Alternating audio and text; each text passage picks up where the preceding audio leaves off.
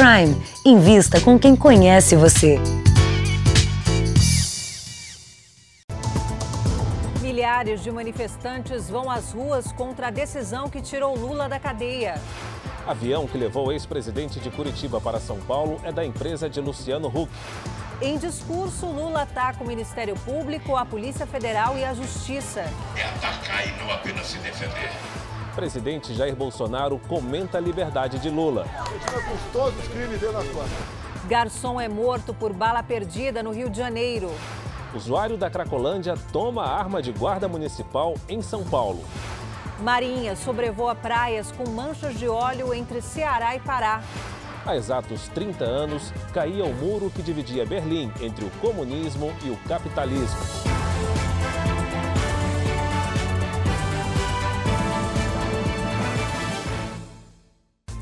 Oferecimento Prime.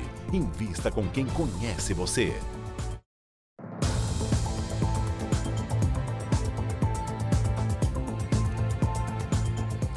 Olá, boa noite. A gente começa o Jornal da Record de hoje com mais uma vítima da violência no Rio de Janeiro. Um garçom morreu baleado enquanto voltava para casa depois de trabalhar durante a madrugada. Francisco Laércio Lima carregava uma sacola com presentes para a mulher quando foi atingido. Na rua estreita, dentro da comunidade, moradores inconformados com a morte do garçom Francisco Laércio Lima nas primeiras horas da manhã. Você sair 4 horas da manhã do trabalho para poder chegar em casa, tratar, chegar com sua, sua esposa, tenta dar um abraço, mas não consegue dar um abraço à sua esposa porque você não consegue chegar em casa. Vizinhos dizem que não havia operação no local. Os policiais vieram, acho que mandou os meninos parar, não parou. Ele falou, não vou correr porque eu sou trabalhador. Ficou no lugar, levou um tiro de fuzil. Nas janelas e muros das casas e nas mãos da viúva, o resultado de mais um dia de violência no Rio. Ana Arlete ainda estava dormindo quando recebeu a notícia. Ele se escondeu com medo de levar um tiro e levou um tiro, gente. Isso não existe, eu quero justiça. Francisco Laércio de Lima tinha 26 anos. Ele foi surpreendido por disparos na barreira do Vasco, comunidade da zona norte do Rio. O garçom chegava do trabalho com um copo de café e uma sacola. No pacote havia uma sanduicheira, o eletrodoméstico que ele iria dar de presente para a mulher. O casal estava junto há apenas cinco meses. Nascido no Ceará, Francisco estava há 10 anos no Rio de Janeiro. Era gerente neste bar na Lapa, o bairro mais boêmio da cidade. Nas próximas férias, planejava visitar os pais em Ipaporanga, no sertão nordestino, onde começava a construir uma casa. Só se dedicava ao trabalho para realizar mais rápido o sonho de voltar para o Ceará. Um cara que estava comigo todo santo dia. Um cara que ontem saí do bar, peguei da mão, a gente ficou brincando, divertindo, rindo. E hoje estou aqui chorando porque o cara está no caixão. Passa 10 anos fora de casa sem ver a mãe, sem ver o pai e a mãe esperando ver o filho dar um abraço e recebe um caixão em casa. A divisão de homicídios fez perícia no local e investiga o caso. A polícia militar também vai investigar a conduta dos PMs. Eles disseram que foram atacados por criminosos e que por isso houve confronto. E terminou durante a madrugada o julgamento de quatro policiais militares acusados de participar de uma chacina também no Rio de Janeiro. Dois deles foram condenados a 52 anos de prisão. Um foi absolvido e o quarto vai ser julgado em outra data. Durante três dias, as famílias dos cinco jovens assassinados fizeram protestos em frente ao Tribunal de Justiça e acompanharam o júri popular. Em 2015, os acusados dispararam no carro onde estavam as vítimas. O grupo tinha saído para comemorar o primeiro emprego de um dos amigos. Na volta para casa, na comunidade de Costa Barros, zona norte do Rio, o veículo foi parado pelos PMs que dispararam 111 vezes. Os jovens morreram na hora. Um guarda municipal teve a arma tomada durante um tumulto na região conhecida como Cracolândia, no centro de São Paulo. O usuário de drogas que pegou a arma e o GCM acabaram feridos. Numa confusão com usuários de crack, guardas municipais se retiram. Este perde o equilíbrio e cai. Os dependentes o atacam. E o que veste capa de chuva pega a arma, aponta e foge. Ouvem-se tiros. Outro guarda aparece e atira no pé do usuário. Em seguida, dá golpes de cacetete contra ele. Depois de ser arrastado, o dependente leva pontapés e golpes do grupo de GCMs. Chega! Vizinhos pedem para parar. Chega! A operação aconteceu aqui nessa área do centro de São Paulo, conhecida como Cracolândia, onde se concentram muitos usuários de crack. A Guarda Municipal de São Paulo dava apoio a uma operação da Polícia Militar contra o tráfico de drogas quando a confusão ocorreu. Este especialista em segurança pública diz que as imagens mostram um aparente despreparo do grupo que participou da operação. Esse policial poderia ter sido morto ontem, como as, os usuários poderiam ter sido mortos. Não dá para colocar vidas em risco dessa forma tão simples como está sendo feita. O guarda civil foi baleado na região lombar e o frequentador da Cracolândia, que roubou a arma, na região abdominal. Cinco pessoas foram detidas. A Secretaria Municipal de Segurança de São Paulo informou que o usuário e o guarda feridos foram hospitalizados e que o GCM já recebeu alta. A ação será apurada pela Corregedoria da Guarda Municipal. Um mapeamento com mais de 86 mil acidentes vai ajudar a entender as causas de tantas batidas e atropelamentos na cidade de São Paulo. O estudo deverá ser usado para implementar medidas para reduzir a violência no trânsito e algumas delas são bem simples. A câmera de segurança registrou. O motorista cruzou as faixas, distraído, derrubou a motociclista. Eu buzinei e ele continuou atravessando a pista e, tipo, o tanto que eu freiei não deu para parar. O objetivo do estudo foi buscar soluções que evitem acidentes como o de Elizabeth. Mudanças nas vias que possam ser aplicadas em cidades de todo o Brasil. Com ruas e avenidas cada vez mais congestionadas, os brasileiros procuram formas alternativas de se deslocar. Cada vez mais as pessoas tiram proveito dessas novas formas de transporte, das ciclovias, das ciclofaixas, dos patinetes. Mas e quando essas novas formas de transporte se cruzam com os ônibus, com os caminhões, os automóveis e as motocicletas? O estudo foi feito com base em 86 mil acidentes registrados na cidade de São Paulo entre 2014 e 2018. Constatou que quanto mais longos os quarteirões, maior é o risco, por causa da aceleração dos veículos. Por isso, a sugestão é insistir na redução dos limites de velocidade em área urbana. Nas vias que tiveram redução de velocidade, os acidentes caíram 50%. E as fatalidades nas colisões, nos acidentes em geral, caíram 35%. O risco de atropelamento é maior em lugares como este atravessado por Luiz Fernando, onde os vários meios de transporte se cruzam. São Paulo teve mais de 20 mil casos em cinco anos, com 1.741 mortes. Uma solução simples poderia reduzir esses números. Aumentar o tempo semafórico para o pedestre atravessar, é, menos atropelamentos você vai ter menos, sever, menos severos eles vão ser.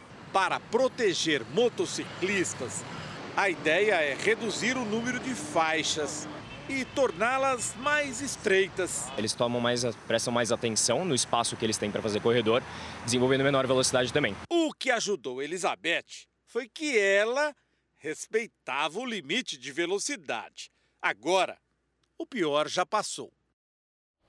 O Brasil tem hoje mais de 14 milhões de motoristas com carteira de habilitação especial por causa de algum tipo de deficiência. O processo para tirar a CNH é parecido com o comum, sem taxas adicionais e com o mesmo prazo.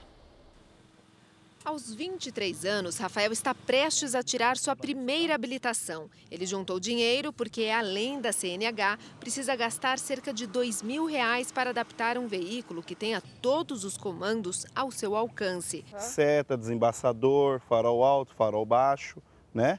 É, o para-brisa também. E aí eu consigo, né? Não preciso tirar a mão do volante. Para se locomover do trabalho, né? Lazer com a família, principalmente. Em todo o Brasil, segundo o Departamento Nacional de Trânsito, são mais de 14 milhões de habilitações especiais. Nem todos esses motoristas apresentam alguma limitação física aparente, como é o caso do Rafael, que para dirigir precisa de um veículo adaptado.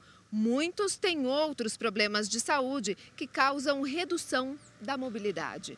A lista é extensa, inclui artrose, artrite, câncer e hérnia, por exemplo. Depois de 21 anos carregando muito peso por conta do trabalho, Wagner descobriu uma hérnia de disco. Ele explica que o veículo automático não é luxo, é necessidade. Eu comecei a sentir dores na perna esquerda, formigamento e dores constantes, sempre naquela embreagem, naquela perna esquerda, movimentando, fazendo aquele, aquele movimento repetido é, machuca. O trâmite para tirar a habilitação especial é semelhante ao da carteira comum, primeiro com aulas teóricas e depois práticas, mas os exames médicos e psicotécnicos são mais específicos, sem taxa adicional. Na prova prática, um médico acompanha todo o percurso para avaliar as restrições e a necessidade de adaptação do automóvel. O processo leva 90 dias. Todos têm direito à isenção de ICMS, IOF e IPI na compra de um veículo novo. O IPVA também é isento. O diretor do Detran lembra que se as regras não forem cumpridas, o motorista sai no prejuízo. Se é, a pessoa for pega dirigindo um veículo que não esteja condizente com aquela característica da sua restrição, ele pode estar sujeito a multa, inclusive apreensão do veículo. E essa reportagem foi sugerida pelo WhatsApp pelo Valmir da Paraíba. E você também pode participar enviando sugestões de reportagens ou denúncias para o WhatsApp do Jornal da Record. A Marinha iniciou hoje uma missão de monitoramento aéreo das praias que ficam entre o Ceará e o Pará. O trabalho é o primeiro desse tipo nesta parte da região Nordeste desde que as manchas de óleo começaram a surgir na costa brasileira. Esta aeronave foi trazida de Belém para uma missão que começou hoje em Fortaleza tentar identificar pontos de contaminação de petróleo no litoral. Até agora, o litoral cearense era apenas o terceiro do Nordeste com a menor incidência com manchas de óleo. Mas, na última semana, surgiram focos de substância química em Cumbuco e Cauípe em torno de 18 toneladas, 14 toneladas apenas nos últimos quatro dias ali no Cumbuco. Lembrando que quando a gente fala de tonelada, a gente está falando do óleo e também da areia que ficou oleada. Então é isso que está sendo recolhido. O reconhecimento durou cerca de três horas e passou por localidades como Jericoacoara, no Ceará. Uma das preocupações é a possibilidade de contaminação dos estuários. Na Barra do Cauípe, em Calcaia, ainda existem manchas de óleo, mas 50 fuzileiros navais fazem a limpeza. Pelo ar, nós podemos ter alguns indícios de manchas na água, né? Mas aí depois existe um trabalho é, que, de verificação se realmente são manchas. A aeronave da Marinha segue na missão de reconhecimento antes de retornar ao Pará. O aumento dos casos de dengue volta a preocupar autoridades de saúde, especialmente em São Paulo. O estado tem o maior número de mortes no país. O avanço é relacionado ao reaparecimento do vírus tipo 2 da doença. Há pouco mais de um mês para o início do verão, o trabalho de combate à dengue se intensifica. Na capital paulista, mais de 11 mil agentes de saúde vão de casa em casa. Secretaria da Saúde. Conter a proliferação do Aedes aegypti é uma tarefa árdua. O mosquito se reproduz em água limpa e 80% dos criadouros estão em residências. A gente está vendo aqui que você, água, né? você é bem cuidadoso, o tambor aqui também está tampado e sem água. Dados do Ministério da Saúde revelam que os estados de São Paulo e Minas Gerais concentram juntos mais da metade dos casos da doença no país desde o começo do ano. Entre janeiro e outubro, 683 pessoas morreram em decorrência da dengue no Brasil. O número é cinco vezes maior do que o registrado no mesmo período do ano passado. São Paulo é o estado onde houve mais número de mortes causadas pelo mosquito. Foram 247 no total. São quatro os tipos ou sorotipos de vírus da dengue. O 2 não aparecia há muito tempo no estado de São Paulo, por isso o crescimento dos casos e o aumento da gravidade. Então, o único motivo foi mesmo a mudança do sorotipo, que pegou população que não tinha imunidade contra esse sorotipo, então houve uma explosão de casos. Para evitar que os números subam ainda mais até o fim do ano, os cuidados devem ser redobrados. Por isso, é importante ficar de olho na água parada. O controle da dengue ele não depende apenas das instituições públicas, ele depende de toda a sociedade. Todo mundo tem que estar mobilizado e cada um tem que fazer a sua parte cuidando da sua casa. O sábado foi de protestos em todo o Brasil contra a decisão do Supremo Tribunal Federal de não permitir a prisão após julgamentos em segunda instância. Em São Paulo, a Avenida Paulista foi tomada pelos manifestantes. A hashtag nas ruas atraiu centenas de manifestantes até a Avenida Paulista. Não teve restrição de idade. A Valentina, de 5 anos, garantiu um bom lugar. Sentou nos ombros do pai. E a dona Hilda, de 82 anos, deixou de lado a dor no joelho e veio com as filhas para Paulista. Porque nós queremos um Brasil melhor, né? Estamos reivindicando alguma coisa melhor. Não para mim, mas para meus netos, para né, o meu pessoal. Aí sim. Teve até quem levou o pet. A manifestação é contra a decisão do Supremo Tribunal Federal, que barrou a prisão em segunda instância e beneficiou o ex-presidente Lula. Toda decisão arbitrária, não importa de que poder ela venha, né? Se não tiver com os anseios do povo, é, nós vamos estar aqui quantas vezes forem necessárias. Estamos aqui reivindicando, né? O nosso, fazendo o nosso papel de, de cidadãos de, de gente do bem, de gente que não quer saber de bandalheira, de rouba, de roubo. Manifestantes contrários à soltura de Lula estavam indignados. A soltura do Lula é um reflexo do nosso Congresso e do nosso Judiciário que não faz justiça. Os manifestantes também cobram do Congresso Nacional a aprovação da proposta de emenda à Constituição que possibilitaria a prisão após condenação em segunda instância. Então a gente vindo aqui, a gente mostra que é forte e que eles têm que temer a gente e que a gente consegue tudo que a gente quiser, basta a gente ficar unido. Protesto também no litoral paulista. Em Santos, a garoa fina não atrapalhou a manifestação que aconteceu na Praça da Independência, na Praia do Gonzaga. Os cartazes pedindo a prisão em segunda instância se misturavam aos guarda-chuvas. No fim do ato, muito barulho. No interior, mais indignação. Em São José dos Campos, a manifestação aconteceu na região central da cidade, em frente ao Parque Vicente Aranha. As manifestações se espalharam pelo país. Em pequenas cidades ou grandes capitais, o sentimento de impunidade era o mesmo. No Rio de Janeiro, vários manifestantes ocuparam um quarteirão da praia de São Conrado, bem em frente ao prédio onde mora o presidente da Câmara dos Deputados, Rodrigo Maia. Que decepção! Hoje eu me sinto afrontada. Vários movimentos participaram do ato e questionaram a decisão dos ministros. Para livrar um corrupto, um bandido, o STF livrou vários de todos os partidos.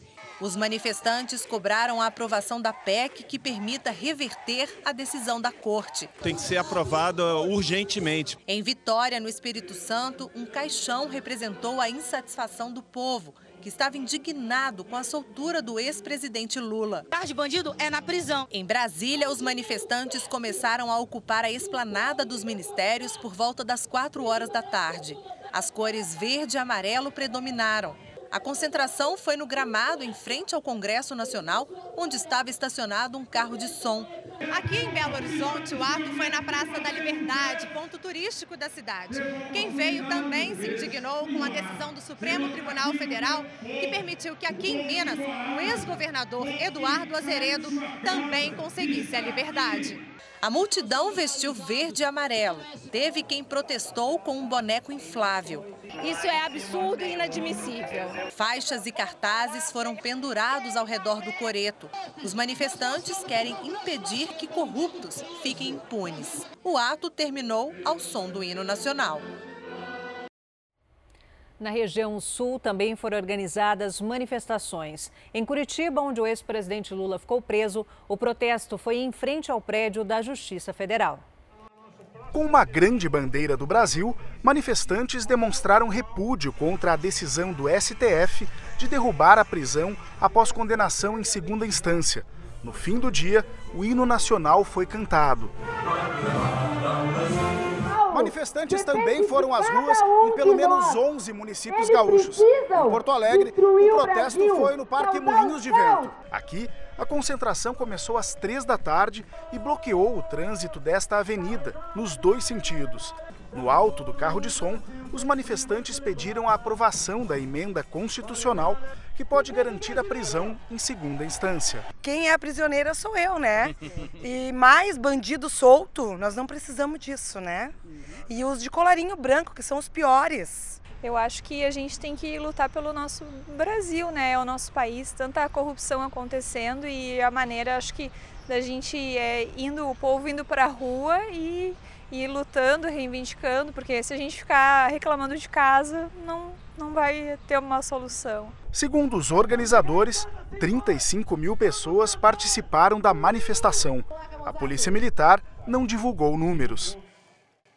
No Nordeste, também houve manifestação contra a decisão do Supremo Tribunal Federal que beneficiou o ex-presidente Lula e outros condenados na Operação Lava Jato. O protesto aconteceu debaixo de forte sol na praia de Boa Viagem. A organização do Vem Pra Rua não divulgou o número de participantes. Nas janelas dos prédios, moradores davam apoio ao ato. Vestidos com toga de juízes, estes manifestantes representavam o Supremo Tribunal Federal. Foram cerca de dois quilômetros de percurso à beira-mar. Já em Maceió, um carro de som puxou a passeata pela orla da cidade.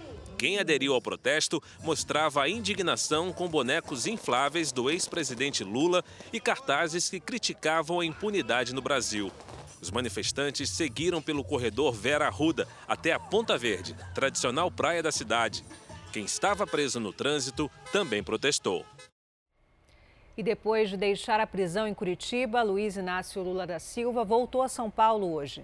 O ex-presidente, que foi condenado por corrupção e lavagem de dinheiro no caso do triplex do Guarujá, fez um discurso em São Bernardo do Campo, no ABC Paulista. Na sede do Sindicato dos Metalúrgicos, Lula se encontrou com correligionários e participou de um almoço. Militantes do PT se reuniram nas ruas em volta do sindicato.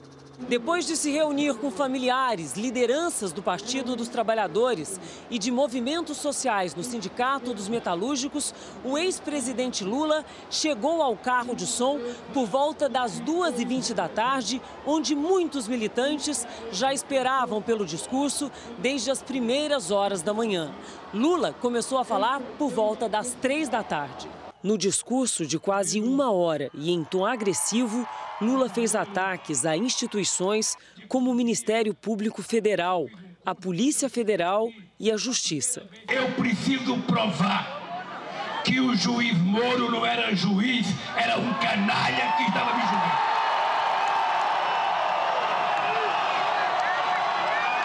Eu precisava provar que o Dallagnol não representa o Ministério Público, que é uma instituição séria. O Delayol montou uma quadrilha com a força-tarefa da Lava Jato.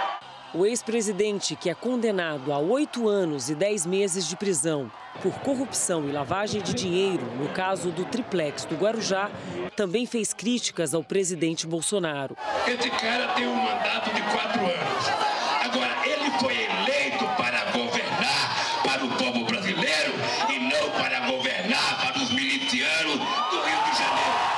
Fazendo referência aos protestos violentos no Chile, Lula disse aos militantes que é hora de atacar. A gente tem que seguir o exemplo do povo do Chile, do povo da Bolívia.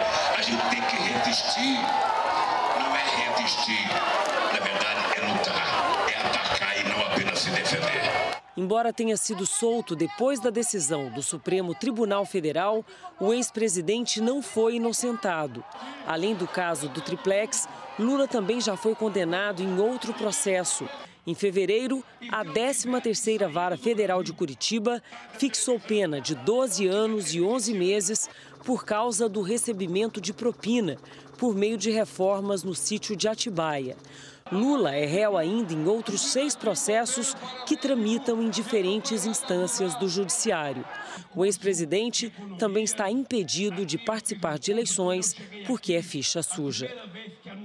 O presidente Jair Bolsonaro comentou a soltura de Lula e os ataques feitos pelo ex-presidente assim que deixou a cadeia. Logo no início do dia, Bolsonaro divulgou em rede social um texto em que disse: Amantes da liberdade e do bem somos a maioria. Não podemos cometer erros. Sem um norte e um comando, mesmo a melhor tropa se torna num bando que atira para todos os lados, inclusive nos amigos. Não dê munição ao canalha, que momentaneamente está livre, mas carregado de culpa. Apesar de não mencionar o nome de Lula, a informação de que a publicação era endereçada ao ex-presidente foi confirmada no início da tarde pelo próprio Bolsonaro, assim que ele deixou o Palácio da Alvorada para participar de um almoço. Está solto, mas continua. Continua com todos os crimes dele nas costas. O presidente disse ainda que não dará espaço para presidiário. A grande maioria do povo brasileiro é honesto, trabalhador, e nós não vamos dar espaço, né, nem contemporizar com o presidiário. A próxima semana promete ser bastante movimentada aqui em Brasília. Os presidentes das comissões de Constituição e Justiça da Câmara e do Senado, o deputado Felipe Francischini e a senadora Simone Tebet, avisaram que vão colocar para votação a proposta de emenda à Constituição que trata da prisão após condenação em segunda instância. Por ser uma PEC, a proposta precisa ser aprovada por três quintos dos parlamentares, na Câmara e no Senado, em dois turnos. O ministro da Justiça e Segurança Pública, Sérgio Moro, também respondeu aos ataques de Lula. Em uma rede social, Moro disse, aspas, aos que me pedem respostas a ofensas, esclareço. Não respondo a criminosos, presos ou soltos. Algumas pessoas só merecem ser ignoradas. Fecha aspas. O jatinho de luxo que trouxe o ex-presidente Lula de Curitiba para São Paulo pertence à empresa do apresentador da Rede Globo, Luciano Huck, e da esposa dele, a também apresentadora Angélica. De acordo com a Agência Nacional de Aviação, a aeronave PP Huck está em nome de duas empresas, a Icon Táxi Aéreo e a Briser Serviços Técnicos Aeronáuticos, de propriedade de Luciano Huck e Angélica. A assessoria do apresentador divulgou nota em que nega que o avião tenha sido cedido a Lula. A nota diz que a aeronave estava disponível na data e foi contratada para o voo. E que a agenda de locação das aeronaves é de responsabilidade da Icon Táxi Aéreo e só essa empresa pode dar detalhes sobre a operação. Também em nota, com o táxi aéreo confirma o serviço de transporte e diz que o voo poderia ter sido feito com qualquer outro jatinho, mas que a aeronave do apresentador estava disponível. Em 2010, a empresa de Luciano Huck comprou um jato com juros subsidiados pelo BNDES no valor de 17 milhões e 700 mil reais. Segundo Huck, o empréstimo foi pago sem atrasos. Em sua primeira noite fora da prisão, o ex-presidente Lula se encontrou com outro condenado que também foi beneficiado pela decisão do STF de não permitir prisão após condenação em segunda instância. Lula e o ex-ministro petista José Dirceu se encontraram em Curitiba durante a comemoração da cúpula do partido. Os dois não se viam desde 2012. Dirceu, que foi ministro-chefe da Casa Civil do primeiro governo de Lula, foi condenado pelos escândalos do Mensalão e do Petrolão do PT. Pesquisa do Instituto Real Time Big Data, encomendada pela Record TV, mostra que a maioria da população é contra a liberdade do ex-presidente Lula. A pesquisa quis saber dos entrevistados se eles concordavam com a decisão do Supremo Tribunal Federal de só permitir a prisão após o trânsito em julgado. 56% discordam, 26% concordam, 18% não opinaram. O Instituto também perguntou sobre a soltura do ex-presidente Lula. 50% discordam, 32% concordam, 18% não opinaram. A pesquisa ouviu 1.200 pessoas nos dias 8 e 9 de novembro. A margem de erro é de 4 pontos e o nível de confiança é de 95%. Neste sábado foi celebrado os 30 anos da queda do Muro de Berlim. Foi o dia em que os lados oriental e ocidental voltaram a fazer parte da mesma Alemanha. A chanceler alemã Angela Merkel visitou um trecho preservado do muro. Uma cerimônia foi realizada em homenagem aos que morreram tentando atravessar a barreira. Flores foram colocadas no concreto e velas foram acesas. Merkel lembrou a importância do combate ao ódio, ao racismo e ao antissemitismo. As homenagens terminaram com a apresentação de orquestra e fogos de artifício. O Muro de Berlim foi um marco na história. A barreira dividiu famílias, amigos e muitos sonhos, como conta nossa correspondente na Europa, Ana Paula Gomes. A comemoração em Berlim é de todos, pelo fim da divisão e a reconstrução de uma única Alemanha. Os restos do muro, símbolo de censura e repressão no passado, são hoje lembranças das liberdades econômica e social conquistadas pelos alemães. Após o fim da Segunda Guerra Mundial, os vitoriosos França, Estados Unidos, Grã-Bretanha e a antiga União Soviética dividiram o território. De um lado ficava o capitalismo da República Federativa da Alemanha, ou Alemanha Ocidental. Do outro, o comunismo do lado oriental. A capital, Berlim, foi separada por um muro de mais de 150 quilômetros. No chão, a marca da barreira física que o presidente da Alemanha Oriental decidiu criar em 1961 para proibir o trânsito das pessoas de um lado para o outro e tentar evitar a fuga da população. Um trecho da chamada Faixa da Morte foi preservado como um alerta da história para as gerações futuras. Uma área na fronteira com 100 metros de largura controlada 24 horas por dia por soldados com permissão para matar. Centenas de pessoas perderam as vidas tentando atravessar para a Berlim Ocidental. Agora, por meio da realidade virtual, é possível ser transportado para o tempo da construção e da queda do muro. O jovem Anton von Kausler conta que durante a atividade viu o avô, que na época tinha 20 anos. Anton passou por um túnel construído pelo avô, por onde 57 pessoas conseguiram fugir. Wow, it's so close to the border, Elas fazem parte das cerca de 5 mil que deixaram a parte leste em quase 30 anos. Mas no fim da década de 1980, um empurrão da história fez o muro ruir a União Soviética entrou em colapso e os países do bloco foram tomados por movimentos populares pedindo o fim do regime comunista, entre eles a Alemanha Oriental.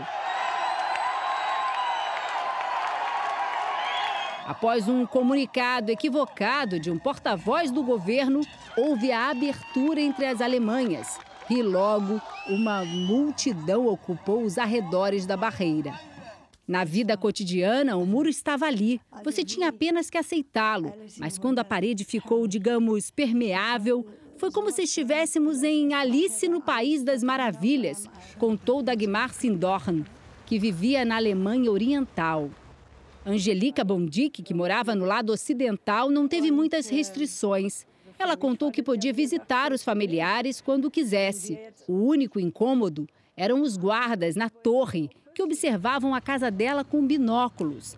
Angelica ainda mora no mesmo apartamento e da varanda consegue ver aquela velha torre de segurança que agora não tem soldados.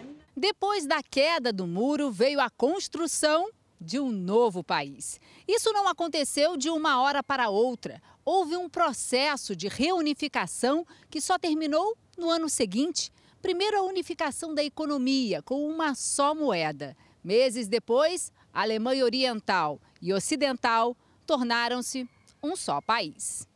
30 anos depois da queda do muro, a Alemanha é uma das maiores economias do mundo. comandada por uma antiga moradora do lado oriental, a chanceler Angela Merkel.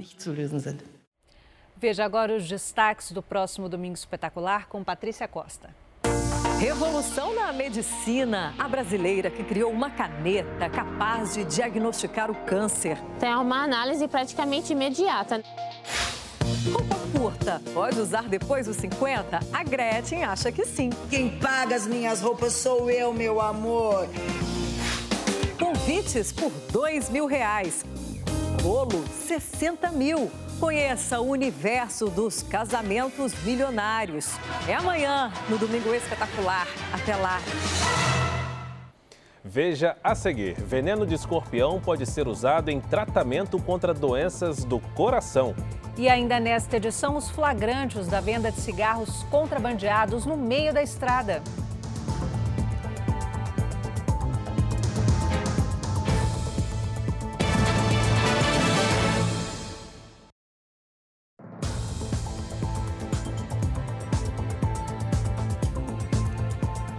Metade dos jovens brasileiros até consegue guardar dinheiro, mas o problema é que eles não sabem investir. É, e muitos já estão até com o nome comprometido nos serviços de proteção ao crédito. Tudo porque não aprenderam a controlar os rendimentos.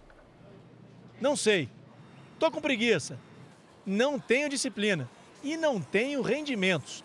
Essas são as respostas mais comuns de jovens entre 18 e 25 anos para explicar por que não controlam o dinheiro. É o que mostra um levantamento do SPC Brasil. A pesquisa revela ainda que de cada 10 jovens brasileiros, 8 têm uma fonte de renda. Segundo o estudo, praticamente a metade tem dinheiro guardado, mas quase todos fazem investimentos pouco rentáveis. Os outros jovens não investem porque não conseguem economizar. O levantamento também avaliou os hábitos de consumo dos jovens. A maioria admite ceder aos impulsos. Muitos gastam mais com lazer do que deveriam.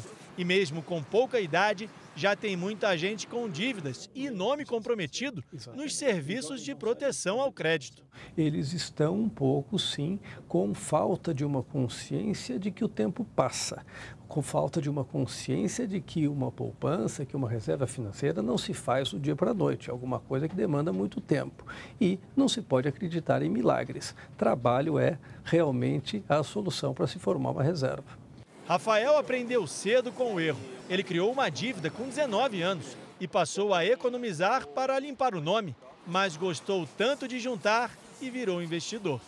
Hoje eu junto 30% do meu salário, deixando tudo para investimento. Mas vem cá, não vai faltar dinheirinho para fazer aquelas compras que você fazia antes? Não vai. Hoje é tudo programado. É, eu uso planilhas para controle financeiro. Então eu controlo tudo que entra, tudo que sai. Muito bem. Foi encontrado hoje no rio Uruguai, no norte gaúcho, o corpo de um jovem vítima do naufrágio de uma embarcação de estudantes. O barco que transportava 13 universitários e o piloto naufragou na noite de quarta-feira na divisa entre o Rio Grande do Sul e Santa Catarina. Os estudantes voltavam de uma faculdade catarinense onde estudavam e se salvaram nadando. Andrei Franchini, de 19 anos, não sabia nadar. O corpo dele foi encontrado hoje depois de três dias de buscas.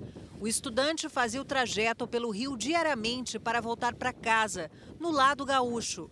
Segundo o Corpo de Bombeiros de Itapiranga, Santa Catarina, os passageiros relataram que ninguém estava com colete salva-vidas no momento do acidente. Alunos das redes pública e particular do Rio foram convocados para um desafio. Depois de meses de aulas de francês, eles subiram ao palco para apresentar um espetáculo em dois idiomas. Antes das cortinas serem abertas, a ansiedade mal cabia nesses jovens cantores. Nervosa, muito nervosa. Foram oito meses de ensaios. Nos bastidores, os últimos ajustes para fazer bonito na hora H e agradar uma plateia mais do que especial. Eu fico meio estressada e aliviada. Aliviada porque aquele dia que eu passei tantas horas treinando chegou. Ali no palco tem 200 crianças, alunos da rede pública e também de escolas particulares. Pequenas estrelas com realidades bem diferentes. Isso tem tudo a ver com a mensagem que o espetáculo quer passar. Na apresentação, os artistas se revezam para falar de temas como respeito às diferenças. A inclusão é, é, muito importante. Misturar toda essa gente no mesmo, no mesmo palco com um, um desafio muito grande, fazer um coro. O concerto é resultado de um projeto que levou o ensino da ópera para as escolas. A peça é encenada misturando o francês e o português. Para muitas dessas crianças, esse foi o primeiro contato com outro idioma. O melhor foi a gente ter se divertido e aprendido um pouco mais sobre outra língua. Foi muito legal. O enredo mostra um príncipe que sempre troca as letras dos nomes, uma confusão que diverte a plateia. Risadas e aplausos cheios de orgulho de quem acompanhou toda a preparação e reconhece o esforço dessa garotada. Maravilhoso muito feliz. Eu sou haitiano, minha filha vem aqui, eu muito feliz. Pesquisadores da Universidade Federal de Minas Gerais transformam o veneno do escorpião em remédio. O medicamento, que ainda está em fase de testes, pode ajudar a prevenir e tratar problemas no coração. Há um ano e meio, seu Aloísio sofreu um infarto durante o trabalho. Foram 11 paradas cardíacas em poucas horas. Ele escapou sem sequelas, mas não pode abrir mão dos medicamentos. Eu apaguei, só vim acordar três dias depois que eu estava no CTI do hospital. A esperança para pacientes como seu Aloísio pode estar neste animal peçonhento que mete medo em muita gente. Pesquisadores da Universidade Federal de Minas Gerais descobriram que uma molécula encontrada no veneno do escorpião amarelo, o mais perigoso da América do Sul, pode ser o remédio para prevenir o infarto. Abre os vasos, com isso você aumenta e melhora o fluxo sanguíneo naquele local, que vai induzir os, os seus benefícios. Segundo a pesquisa, o medicamento poderá substituir tratamentos invasivos, como a cirurgia de ponte de safena ou a colocação de prótese nas artérias do coração.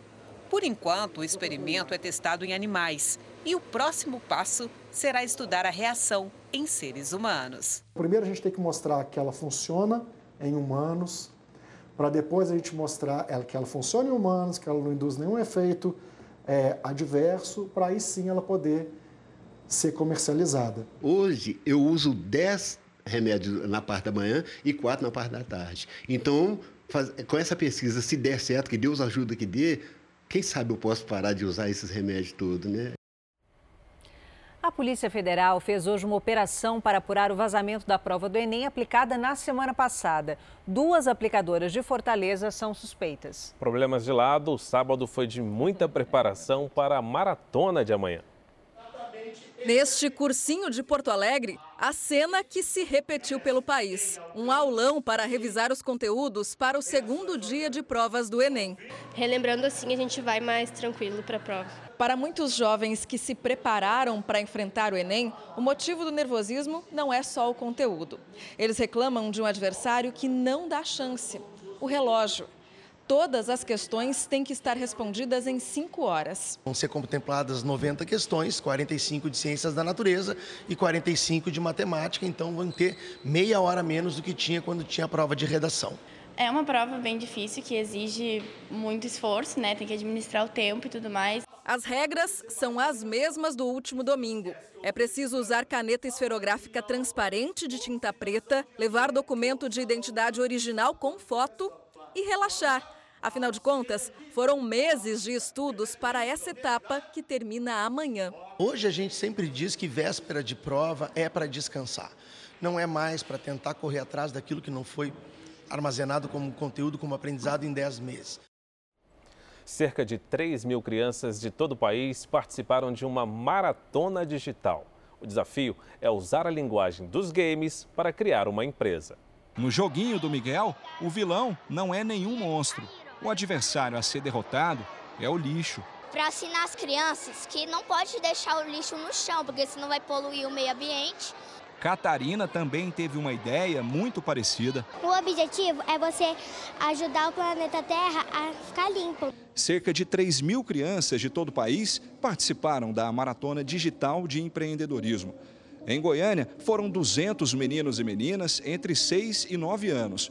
O tema games na educação. Hoje eles estão desenvolvendo ideias de um jogo ou de um aplicativo que vão ajudá-los num problema de aprendizagem na escola, tá? Então eles vão ter que pensar em tudo, as regras, os personagens, o enredo dessa história, quais vão ser as telas. Beatriz e Rafaela tiveram uma ideia: fazer um aplicativo para ensinar matemática brincando. As crianças ficam muito no celular. Aí elas precisam estudar e elas não estudam. Esta psicóloga explica que, mesmo tão novinhos, não é cedo para falar sobre empreendedorismo. Que é importante ensinar para a criança de forma que seja lúdica e divertida. Todos os projetos vão ser julgados e os melhores do Brasil vão ser premiados. Rafaela está na maior expectativa. Eu quero muito é, fazer o meu jogo e também é, postar o meu jogo para existir de verdade o meu jogo, né? Veja a seguir. Deu empate no clássico entre Palmeiras e Corinthians. 1 um a 1. Um. E na série especial, o lago imenso que faz a alegria dos moradores de Palmas, no Tocantins.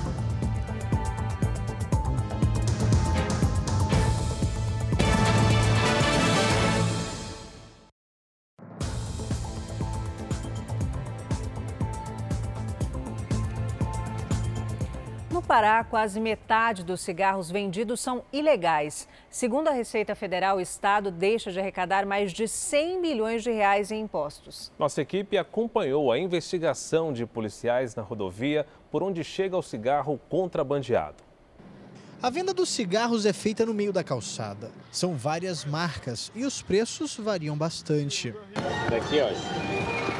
30, 28, 30, 30. Aqui nesta barraca, o cigarro fica escondido embaixo da bancada. Veja quantas caixas. O homem sabe que é proibido vender. Da onde é esse aqui? Paraguai, eu acho. Esta loja vende utensílios para casa. Aqui também tem cigarro contrabandeado. A senhora vende quantos desses por dia? Eu acho 50. E de onde é esse cigarro? Ele é de. Outro lado de Suriname, é uma cidade pequena. Nesta tabacaria, o importado, como o cigarro clandestino é chamado, fica escondido. Quanto tá esse aqui? Todos esses flagrantes foram feitos aqui na região do entroncamento, no início da BR-316, a única rodovia que dá acesso a Belém. Uma área onde se concentram caminhões que todos os dias chegam e partem da cidade. Veículos que muitas vezes levam esse cigarro contrabandeado para o resto do Brasil. A Secretaria de Segurança Pública do Pará diz que mais de 40% dos cigarros vendidos no estado são ilegais. A Receita Federal estima que até agora o estado deixou de arrecadar cerca de 133 milhões de reais em impostos. Em todo o país, o valor passa de 12 bilhões. Os cigarros representam 70% das mercadorias contrabandeadas no país. Segundo investigações da Polícia Federal, existem duas rotas de contrabando de cigarros no Brasil. A do Sul, onde o cigarro vem pelo Paraguai e abastece as regiões Sul, Sudeste e Centro-Oeste do país, e a do Norte, com o contrabando vindo do Suriname, pelos rios da Amazônia. Pará é destino e também rota para o abastecimento do Nordeste no, no, no contrabando de cigarro. Para esta pneumologista, esse cigarro, que não passa por nenhuma inspeção de qualidade, é um perigo à saúde. Porque a gente não tem ideia do que eles colocam num produto desse que é contrabandeado e que não tem, digamos, não passa por validação nenhuma. É, é um problema muito sério.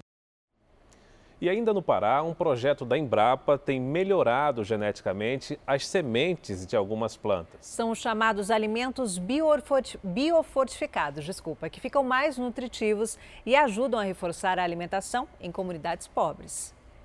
Há dois anos, seu Getúlio apostou no plantio de legumes biofortificados. É muito mais saudável, não, não tem agrotóxico, é um, é um alimento que o agricultor tem a semente o tempo todo, ele pode plantar no ano seguinte. A iniciativa veio há três anos da empresa brasileira de pesquisa agropecuária, a Embrapa de Belém.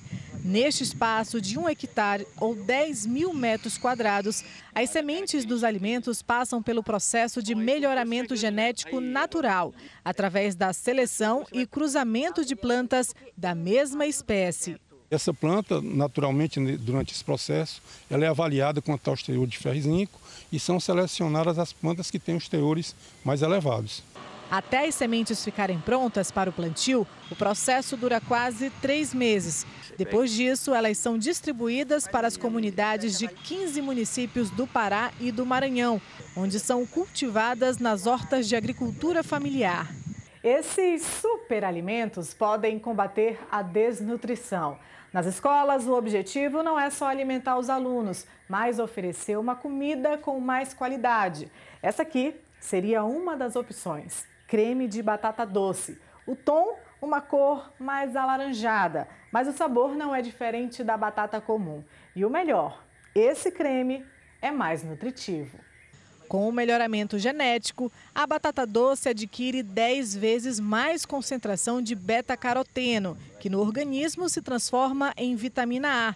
Uma opção para os problemas de anemia e desnutrição nas comunidades mais carentes do Brasil.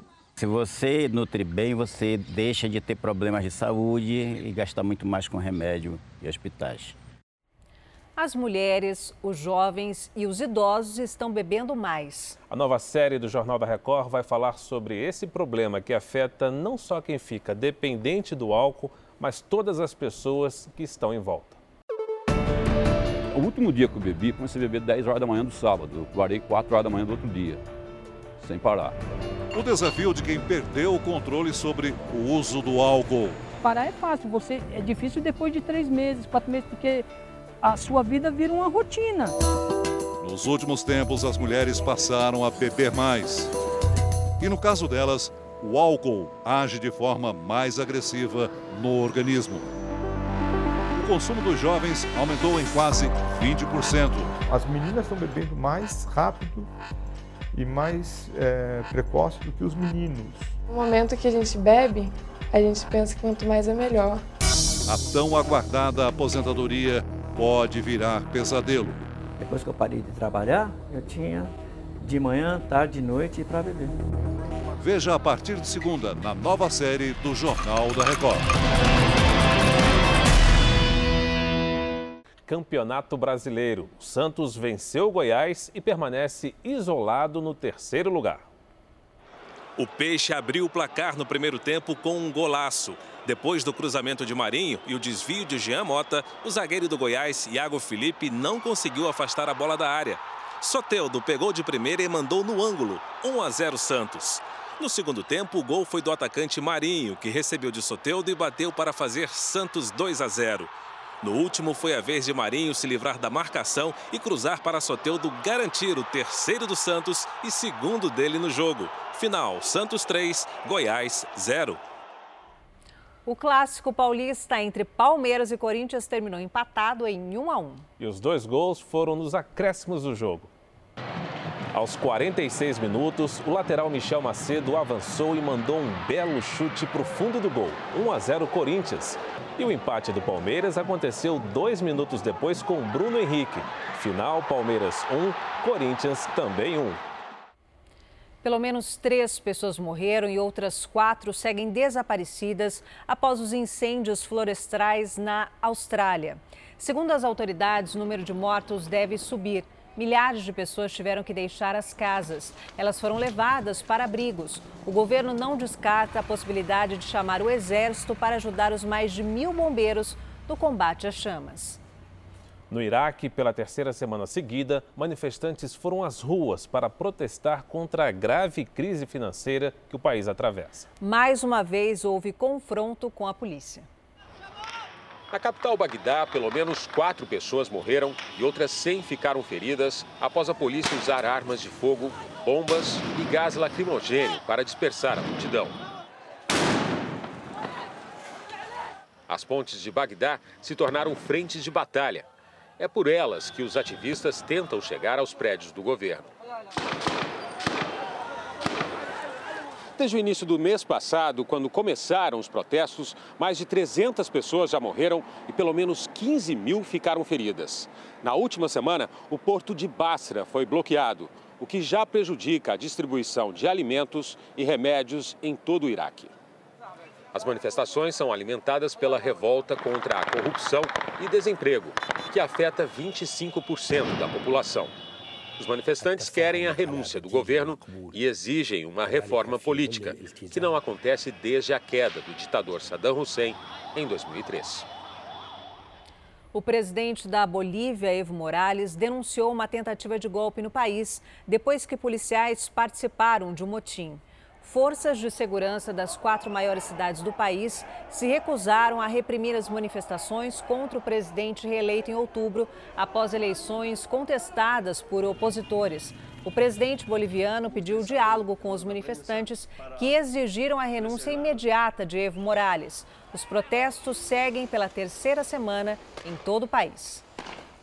O Japão é um dos países mais atingidos por desastres naturais do mundo. Para proteger os moradores e turistas, um aplicativo de aviso foi atualizado. Agora ele alerta sobre catástrofes em mais de 11 línguas, inclusive português, e mostra coordenadas de lugares seguros. A fúria da natureza. Tufões, terremotos, tsunamis e até tornados. Fenômenos que às vezes chegam sem avisar, mas não passam sem causar devastação. Recentemente, os japoneses foram atingidos por um dos mais fortes tufões da história. Hagibis provocou um dilúvio, enchentes que custaram a vida de quase 90 pessoas. A pergunta que fica é como podemos nos proteger de eventos que estão fora do nosso controle. O Japão é um dos países mais suscetíveis a fenômenos da natureza do mundo, mas é também um dos mais preparados. Desde cedo, os japoneses passam por treinamentos para saber como agir em caso de terremotos, por exemplo. Só que com o aumento do número de turistas estrangeiros, existe um grupo que pode estar em risco, vulneráveis pela falta de informação. Será que os turistas sabem o que fazer em caso de um tremor? Acho que provavelmente entraria em pânico, diz esse rapaz da Inglaterra. Esse grupo de canadenses até conhece as recomendações, mas acredita que falta direcionamento aos turistas. Quando viajamos, tomamos vacina, por exemplo. Ter orientações em caso de desastre é também uma questão de saúde, diz a visitante. E o governo japonês tem iniciativas. Um aplicativo lançado há alguns anos foi atualizado em 11 idiomas, inclusive português. Safety Tips, que significa dicas de segurança, é uma plataforma com informações sobre fenômenos naturais no país de erupção vulcânica a tempestades. São várias dicas úteis, como a localização de pontos de abrigo. O representante do Ministério do Turismo diz que já são 200 mil usuários e que no ano que vem vão acrescentar novos idiomas. E a tecnologia é usada de diversas formas para ajudar em momentos de desespero. Robin criou um aplicativo para que as pessoas rastreiem pontos de água potável. É impossível sobreviver a uma situação de desastre sem o líquido. No mapa, além de fontes públicas, aparecem restaurantes e hotéis que dão água de graça. Segundo Robin, já são mais de 8 mil pontos ao redor do Japão, como este aqui, um bebedouro de água fresquinha. Esteja preparado, busque informação. Nunca se sabe o que pode acontecer aqui ou em qualquer outro lugar do mundo, diz.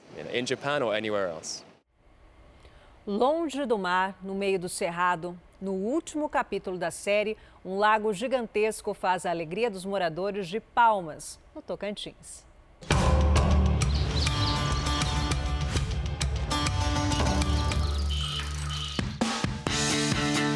Parece mar, mas é um lago de água doce. São 170 quilômetros de extensão no quintal de casa dos 300 mil moradores de Palmas. Todo fim de semana tem congestionamento, não no trânsito, mas na entrada da represa. Eu tiro pelo menos uns dois domingos no mês para poder estar tá fazendo isso, até porque descansar é fundamental, né? Tratores fazem fila para colocar os barcos na água. marca, a gente já deixa tudo organizado. Depois já vem deixa eles aqui. Assim que eles querem voltar, já liga pra gente, a gente vem, busca eles e leva de novo.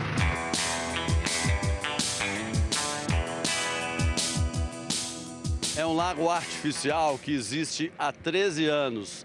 Foi formado na construção da usina hidrelétrica de Lajeado. A represa tem cerca de 150, 170 quilômetros de extensão. Nós vamos entrar neste barco aqui para conhecer um pouco mais deste paraíso natural.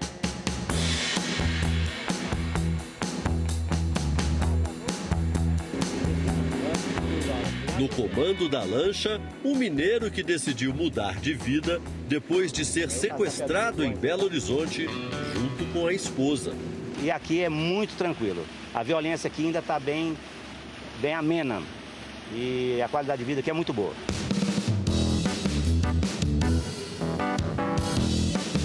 Quem não tem ou não pode alugar uma embarcação, vai de barco-táxi. A corrida da praia até as ilhas próximas custa 15 reais e o movimento não para. Você faz essa viagem quantas vezes por dia? Geralmente dependendo do movimento, né? Aí varia aí 5, 6, 10 vezes aí, depende do movimento do pessoal, dos turistas, né?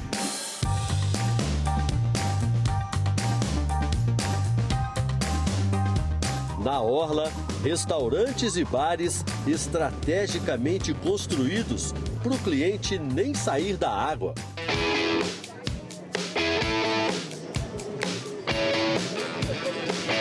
No calorão de Palmas, o lago é a atividade de lazer preferida. É também meio de vida para muitos pescadores que passam a semana acampados nas ilhas. E normalmente quantos quilos de peixe o senhor consegue da represa? Ah, tem vezes, tem vezes que é 150, tem vezes que é 200, tem vezes que é 100. Uma das maiores curiosidades da represa é essa aqui, conhecida como flutuante. É um barco que as pessoas alugam para fazer festa, para comemorar alguma data importante. Neste aqui, por exemplo, está sendo celebrado um aniversário.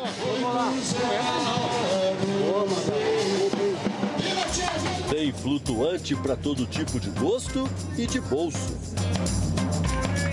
A festa tinha buffet e até música ao vivo.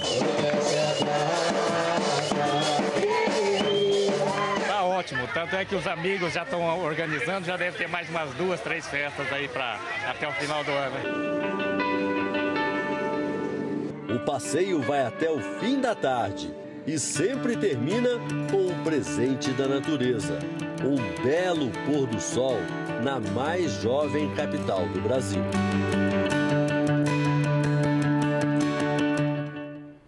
E o Jornal da Record termina aqui. Você pode assistir a edição de hoje na íntegra no Play Plus. E o Jornal da Record também tem versão em podcast. É só acessar o Play Plus e as nossas plataformas digitais. Fique agora com A Fazenda com Marcos Mion. Eu te encontro amanhã no Domingo Espetacular. Uma boa noite e até lá. Boa noite.